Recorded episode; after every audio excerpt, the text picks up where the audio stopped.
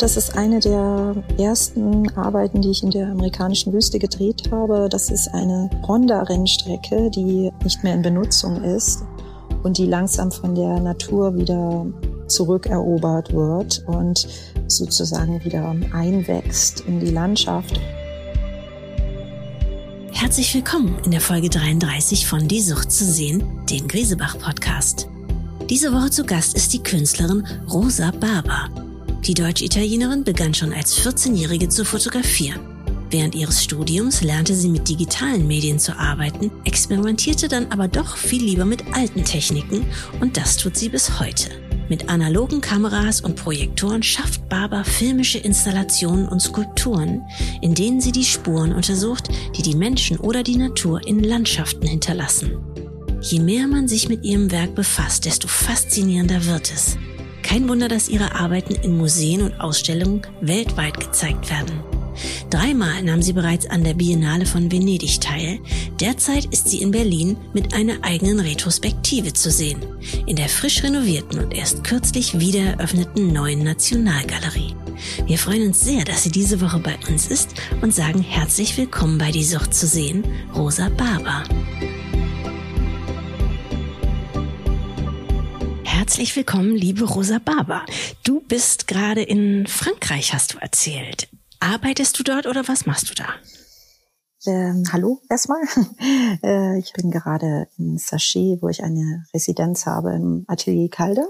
Das bringt uns ja auch schon gleich auf den Mitanlass unseres Gesprächs, denn lange haben die BesucherInnen hier in Berlin darauf gewartet. Ende August ist endlich die berühmte gläserne Halle von Mies van der Rohes neuen Nationalgalerie wieder eröffnet worden. David Schipperfield hat sie general überholt und anlässlich dieser Wiedereröffnung werden neben Arbeiten von Alexander Calder verschiedene Arbeiten von dir präsentiert unter dem Titel In a Perpetual Now. Ich habe mir die Installation angesehen Sie ist fantastisch, eine raumgreifende Stahlkonstruktion. Es herrscht ein riesiger Ansturm tagtäglich auf diese Ausstellung. Willst du vielleicht den HörerInnen, die noch nicht das Glück hatten, sie zu sehen, ein bisschen davon erzählen? Also die Ausstellung im grafischen Kabinett Perpetual Now, da habe ich eine große Stahlkonstruktion gebaut, die eine Übersetzung ist eines nicht realisierten Gebäudes von Mies van der Rohe, Landhaus aus Backstein. Und das habe ich sozusagen als so eine Art Blaupause benutzt, um eine Bühne zu bauen, was der Dynamik dieser Architektur, dieses Grundrisses, ähm, also der Logik dieses Grundrisses folgt. Und da sind auf verschiedenen Ebenen, Höhen insgesamt in dem grafischen Kabinett auf dieser Bühne 13 Arbeiten installiert und dann außen, bevor man in den Raum reingeht, sind noch zwei weitere Arbeiten zu sehen. Man läuft quasi durch zwischen dieser Stahlkonstruktion hindurch als Zuschauerin.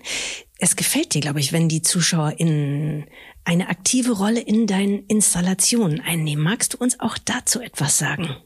Ja, also ähm, mich hat schon immer interessiert, wie, wie die Lesbarkeit eines Filmes oder auch ähm, das zeitliche Erleben im Raum, wie sich das einfach räumlich entfaltet und wie einfach verschiedene Elemente wie die Protagonisten oder aber auch die ähm, bildgebenden Maschinen, aber auch der Ton und auch die Architektur, wo der Ton reflektiert und auch so eine Art Frage- und Antwortspiel sich in dem Raum entfaltet. Das ist schon immer eine wichtige Grundlage meiner Experimentierungsformen gewesen, mit Film umzugehen. Also mich hat nie so eine äh, lineare Erzählung interessiert, auch innerhalb der Filmsprache, die ich auch oft eben für die längeren Filme anwende. Ähm, da gibt es auch sehr starke Verdichtungen und Überlagerungen und Text und Bild und Ton liegen eher manchmal übereinander und es gibt dann immer wieder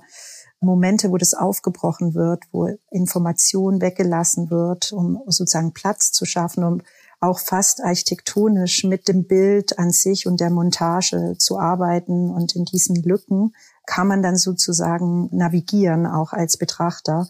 Also das passiert sozusagen innerhalb wirklich reingezoomt in dem Film an sich, aber dann eben auch in der Installation und in der räumlichen Begehung. In a perpetual now, also in einem immerwährenden Jetzt. Das ist ja ein wunderhübscher poetischer Titel für eine Ausstellung. Was bedeutet er für dich? Ähm, ja, also es ist die Idee des, des Loops, eine wichtige Form in meinen Ausstellungen und in meinen Arbeiten. Also sehr viel ähm, wird über dieses, diesen Gedanken des Loops ausformuliert, also immer wieder Wiederholungen, wo Dinge nochmal neu betrachtet werden, wo man immer wieder die Perspektive wechselt und wechseln kann, vor allem, ähm, wo der Betrachter sehr aktiv auch werden muss. Um ein Beispiel zu nennen, in dem einen Film, was in der Library of Congress gedreht wurde, From Source to Poem, ist ein 35 Millimeter Film in der Ausstellung, da gibt es immer wieder so ganz verdichtete Textpassagen, die ähm, die wirklich so hineinrauschen in die Leinwand und immer nur ganz rhythmisch an verschiedenen Stellen sichtbar und lesbar werden. Und da hat natürlich jeder eine andere Art und Weise, wann er mit dem Text beginnt zu lesen, wo, wo er weitergeführt wird und jeder baut sich sozusagen seinen eigenen Text zusammen beziehungsweise nachdem der Loop mehrfach vielleicht betrachtet wird, also der Film läuft ja dann einfach wieder von vorne los, ähm, liest man wieder was anderes. Und so fügt jeder, äh, also hat jeder seine eigene Priorität, wie sich der Text zusammenfügt. Ja. ja. Du setzt dich, das haben wir jetzt schon von dir gehört, in deinem Werk mit dem Konzept Film auseinander. Gemeint ist nicht der digitale, sondern der analoge Film. Das heißt, dich interessieren die Anfänge des Films, aber auch seine Materialität, sprich wie der analoge Film aussieht und wie er klingt mit Celluloid und Projektoren, die du wie Skulpturen einsetzt. Welches ist denn der erste Film, den du dich erinnerst gesehen zu haben? Huh. Also welcher das ganz genau war, weiß ich glaube ich nicht mehr. Aber es gab verschiedene Filme. Ich könnte jetzt nicht unbedingt äh, chronologisch festhalten, welches der erste war, die, ähm, die so eine Idee von Film äh, bei mir in Interesse wachgerufen haben. Zum Beispiel äh, Me and My Brother von Robert Frank, äh, was, was eben sehr dokumentarisch beginnt, aber dann die Magie der Kamera, diesen Menschen, der eigentlich nicht sprechen kann und der dann im Laufe des Films beginnt zu sprechen.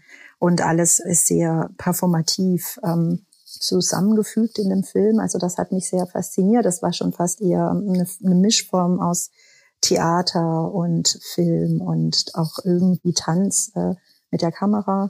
Dann auch die ersten, erste Pasolini-Filme und so weiter. Also es gab immer so einen Wunsch nach einem Film, was irgendwie sich in so eine andere Welt begibt ähm, oder in eine andere Form übergeht.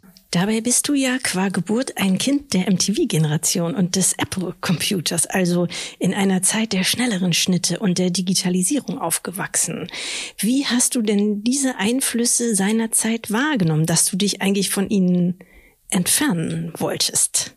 Also ich, ich wollte mich nicht unbedingt komplett davon entfernen. Ich habe das auch auf eine Art und Weise mitgenommen, aber ich glaube einfach anders in meine Arbeit wieder übersetzt und reingebracht. Ich habe zum Beispiel ja auch ähm, in den 90er Jahren Musikvideos gemacht. Also es war in der Zeit ja auch noch möglich, viele verschiedene neuen Bildsprachen zu äh, anzuwenden, auch bei in den Musikvideos und habe da auch sehr viel gelernt. Aber ich habe natürlich auch die, die ähm, digitalen Möglichkeiten ausgeschöpft, auch während meines Studiums und habe mich aber dann trotzdem auf so eine bestimmte neue, für mich neue Fährte begeben, wo diese Einflüsse vielleicht äh, in der Rhythmik oder in der Montage doch auch manchmal noch auftauchten, aber mich haben dann doch eher die länger stehenden Bilder und Beobachtungen auch interessiert, ja.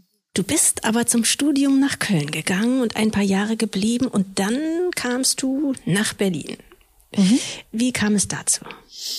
Also ich habe in Köln studiert an der Kunsthochschule für Medien und war danach zwei Jahre an der Rijksakademie in Amsterdam und ähm, auch danach noch in sehr vielen verschiedenen anderen Orten der Welt mit Residencies und so weiter und Produktionen und irgendwann gab es einfach die Notwendigkeit, sich so ein bisschen mehr auf einen Ort zu konzentrieren.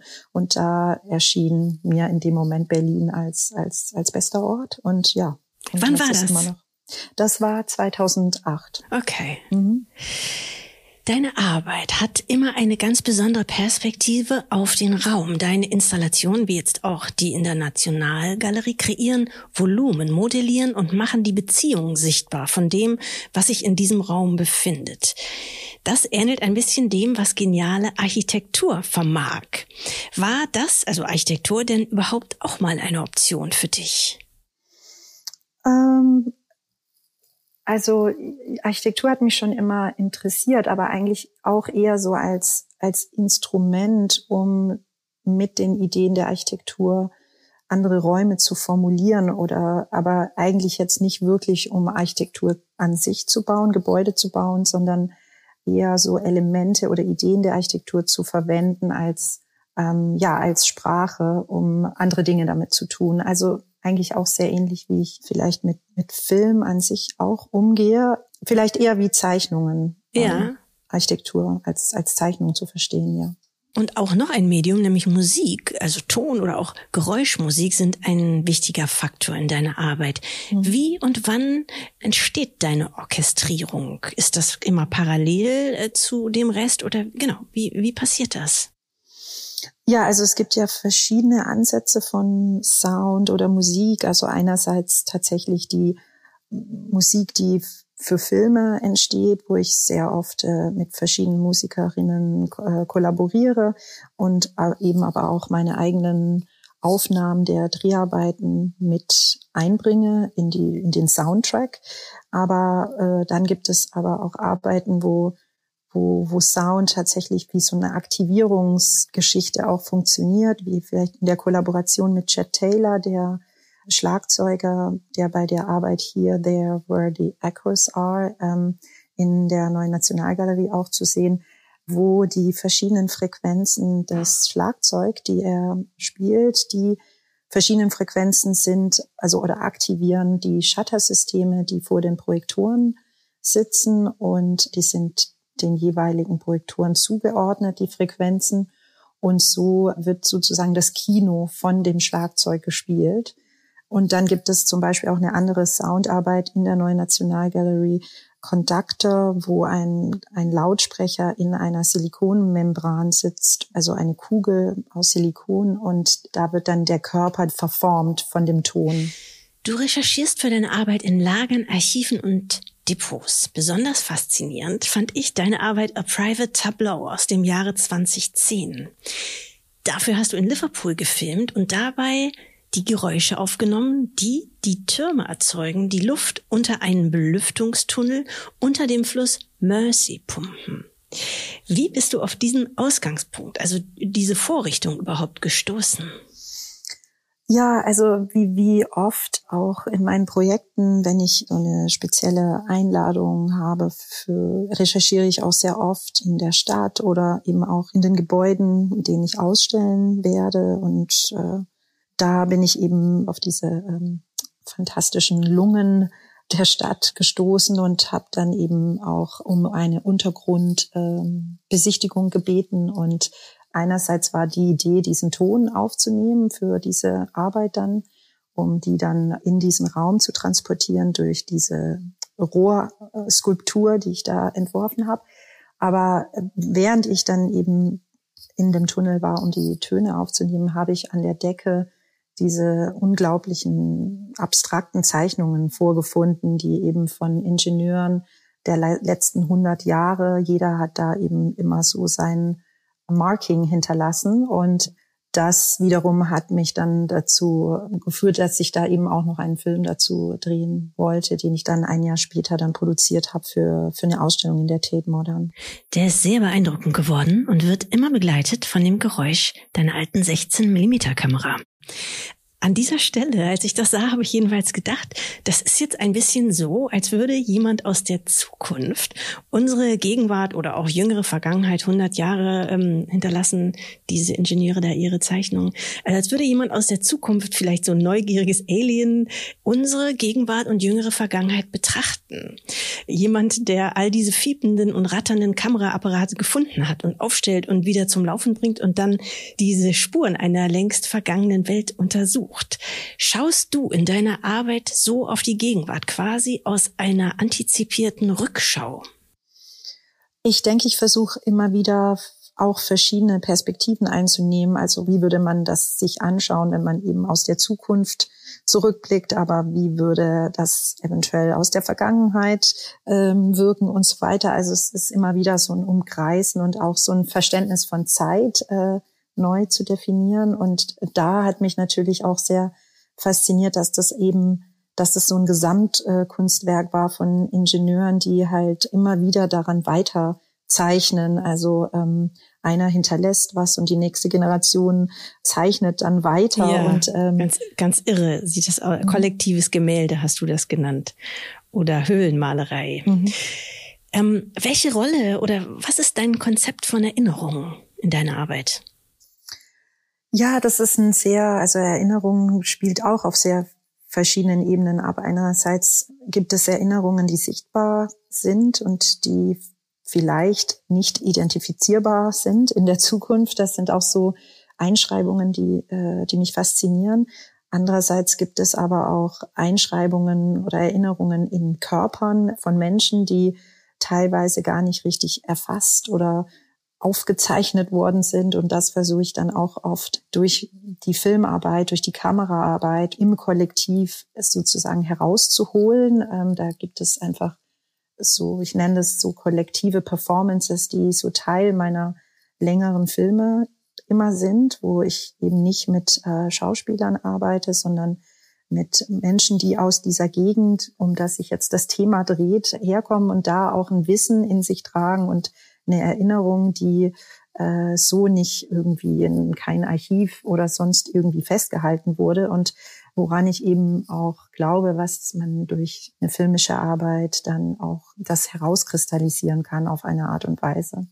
Du suchst in Landschaften nach genau, was du gerade schon Einschreibungen genannt hast, von Menschenhand oder auch von Naturgewalten, indem du mit deiner analogen Kamera diese Umform der Natur oder zum Beispiel der Rohstoffgewinnung aufnimmst oder etwa aus dem Helikopter riesige Flächen mit Solaranlagen in der Wüste umkreist. Welche Räume oder Landschaften inspirieren dich denn? Was genau interessiert dich an einem Ort für deine Arbeit? Ja, also ähm, es sind eben manchmal diese unglaublichen Konstruktionen, die Menschen hinterlassen, die für mich dann auch wie eine Art Zeichnung in der Landschaft stehen und man versucht zu verstehen, wie das verstanden werden kann in der Zukunft. Und auch ja immer wieder auch dieses Verständnis von Zeit, also wie zum Beispiel bei meinem Film äh, Bending to Earth, wo ich Uraniumfelder gefilmt habe aus dem Helikopter, also die teilweise wie wunderschöne abstrakte Malereien in der Landschaft äh, liegen, weit, weit weg von menschlicher Zivilisation und die aber eben hm, viel länger existieren werden und das sind eben dann so Gedanken, die ich versuche, ähm, ja, festzuhalten, aber auch fast in so einer Art meditativer Form durch das Umkreisen. Hier kommt dann eben wieder dieser Gedanke des Loops und des immerwährenden Jetzt und ähm, was das bedeuten könnte. Und ja, also da gibt es eben auch in dem Film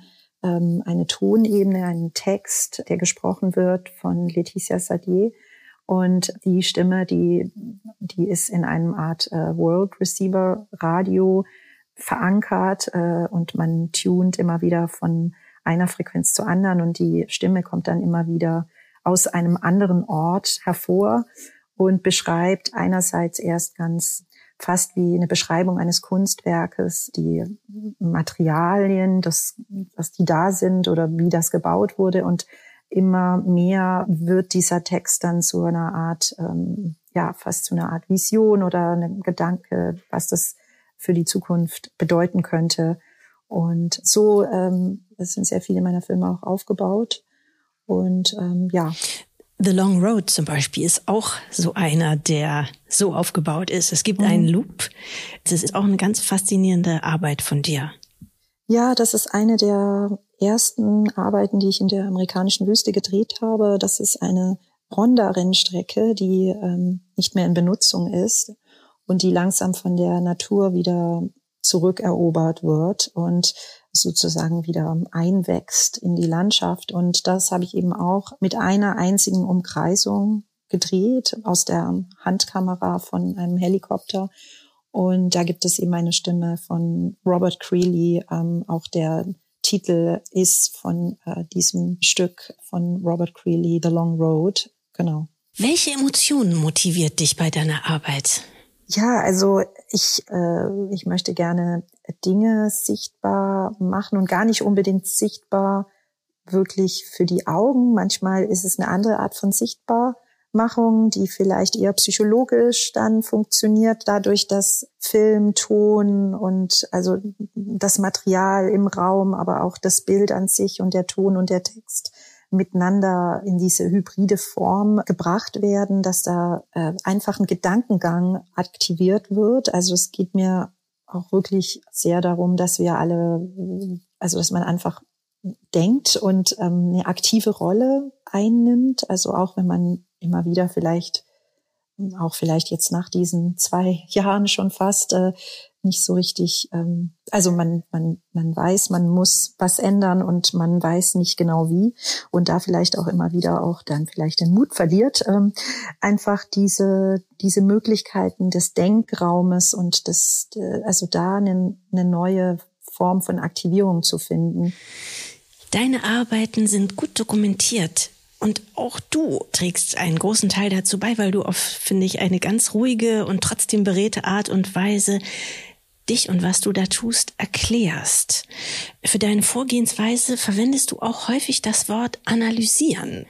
Oder gerade hast du auch erklärt, dass du vom Denken kommst und Denkprozesse anstoßen willst.